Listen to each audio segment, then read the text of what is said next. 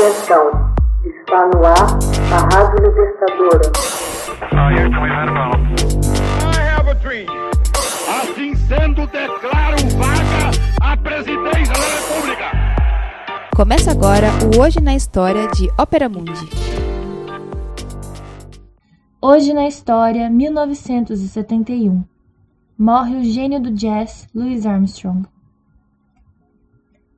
Louis Daniel Armstrong, nascido em Nova Orleans em 4 de agosto de 1901 e falecido em 6 de julho de 1971, é considerado a personificação do jazz.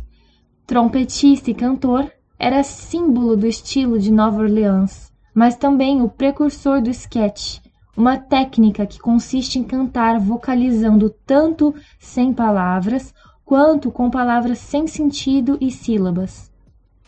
Por exemplo, Ladum Badumpa ou Dubirabidu, usado por cantores de jazz que criam o equivalente de um solo instrumental apenas usando a voz.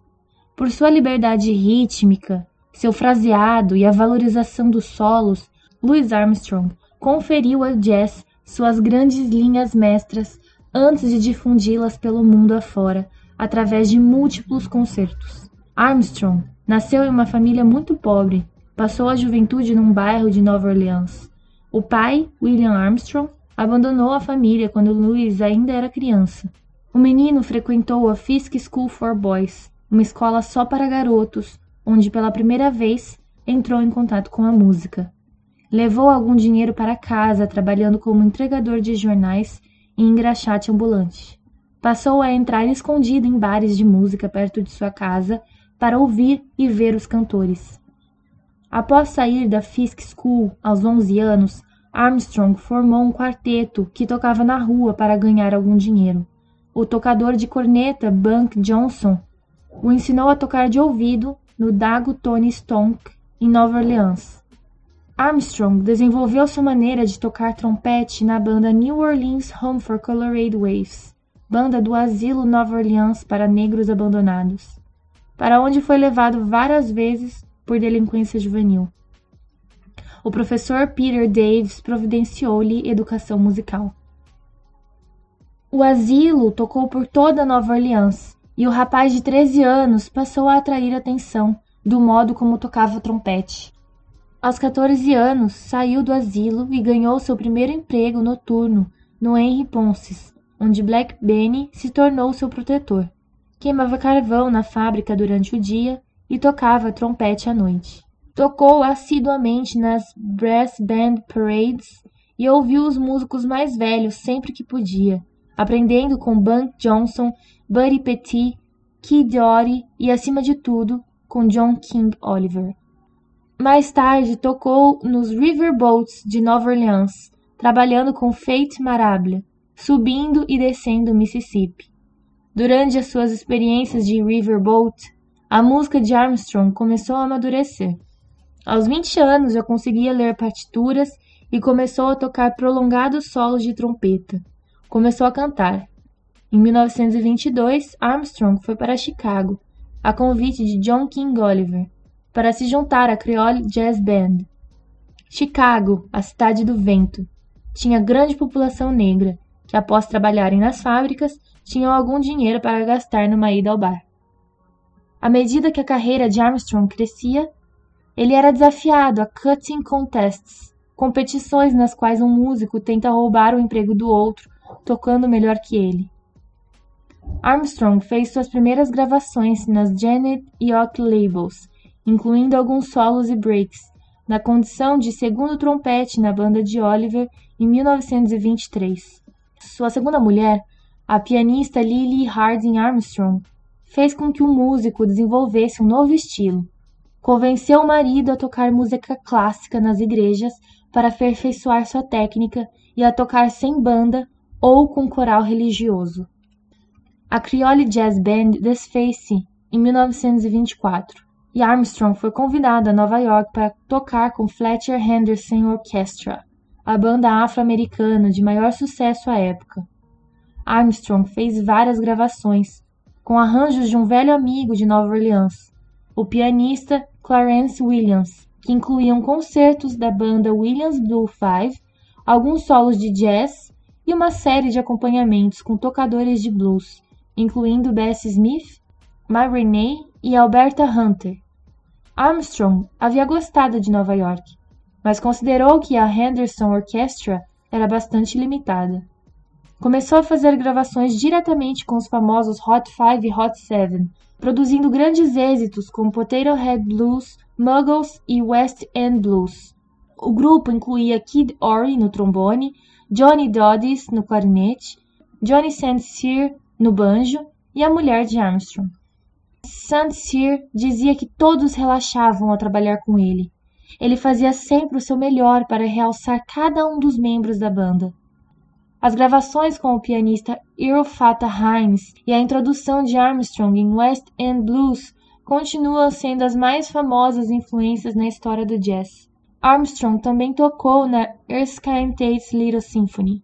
Compuseram música para filmes mudos e shows ao vivo. Inclusive versões de música clássica, jazzeadas, entre as quais Madame Butterfly. Era a banda de jazz mais famosa da América. Após separar-se de Lil, Armstrong começou a tocar no Café Sunset de Chicago para Joe Glazer, um associado de Al Capone. Na Carol Dickerson Orchestra, com Will Hines no piano, que rapidamente foi transformada na Louis Armstrong Stompers. Armstrong regressou a Nova York em 1929, tocando na orquestra do musical Hot Chocolate. Começou a trabalhar no Connie's Inn no Harlem, o segundo clube noturno mais famoso granjeou considerável sucesso com as gravações vocais, incluindo versões das famosas músicas compostas pelo seu velho amigo Roddy Carmichael. A depressão dos anos 1930 atacou de forma violenta o jazz. Bix Beiderbecke faleceu e a banda de Fletcher Henderson dispersou-se. Muitos músicos deixaram de tocar nos clubes e alguns deixaram mesmo de ser músicos. King Oliver fez algumas gravações, mas não tiveram nenhum êxito. Sidney Bechet tornou-se alfaiate e Kid George regressou a Nova Orleans para criar galinhas. Armstrong deslocou-se para Los Angeles em 1930 à procura de novas oportunidades. Tocou no New Cotton Club, com Lionel Hampton na percussão. Em 1931, apareceu seu primeiro filme, X-Flame. Regressou a Chicago em dezembro do mesmo ano, tocando nas bandas de Guy Lombardo e Rafael Minsby. Viajou por quase todos os estados e, em março de 1934, regressou a Nova Orleans e dali para a Europa. Depois de retornar aos Estados Unidos, fixou residência no Queens, Nova York, em 1943, já com sua quarta mulher, Lucille. Durante os quase 30 anos seguintes, Armstrong tocou inúmeros solos e com inúmeras bandas, e também participou de filmes. Em 1953, estrelou o filme High Society, ao lado de Frank Sinatra, Bing Crosby e Grace Kelly, o seu maior sucesso no cinema. Enfrentou algumas críticas por parte dos ativistas negros norte-americanos pelo fato de não militar mais ativamente nos movimentos dos direitos civis. Em 1964, atingiu o maior recorde de vendas, ultrapassando todas as antigas gravações, com Hello Dolly, a música ficou em primeiro lugar nos top 10, fazendo de Armstrong, com 63 anos de idade, a pessoa mais idosa a conseguir tal feito, destronando até os Beatles, que estavam por 14 semanas seguintes em primeiro lugar. Antes de morrer em 1971, andou por todos os continentes, exceto a Oceania e a Antártica, em digressão, ganhando o nome de Embaixador Statman. Armstrong foi fortemente influenciado por Martin Luther King no tipo de músicas que tocava e nas letras relacionadas com a discriminação racial.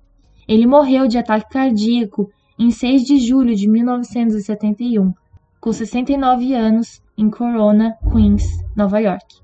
11 meses após tocar o seu último solo na sala Imperial do Walford Astoria. As últimas palavras foram: Eu tive o meu trompete uma vida linda, uma família, o jazz. Agora estou realizado. Hoje na história, texto original de Max Altman, organização Haroldo Cerávulo, locução Camila Araújo, edição Laila Manoeli. Você já fez uma assinatura solidária de Opera Mundi? Com 70 centavos por dia, você ajuda a imprensa independente e combativa. Acesse www.operamundi.com.br/apoio.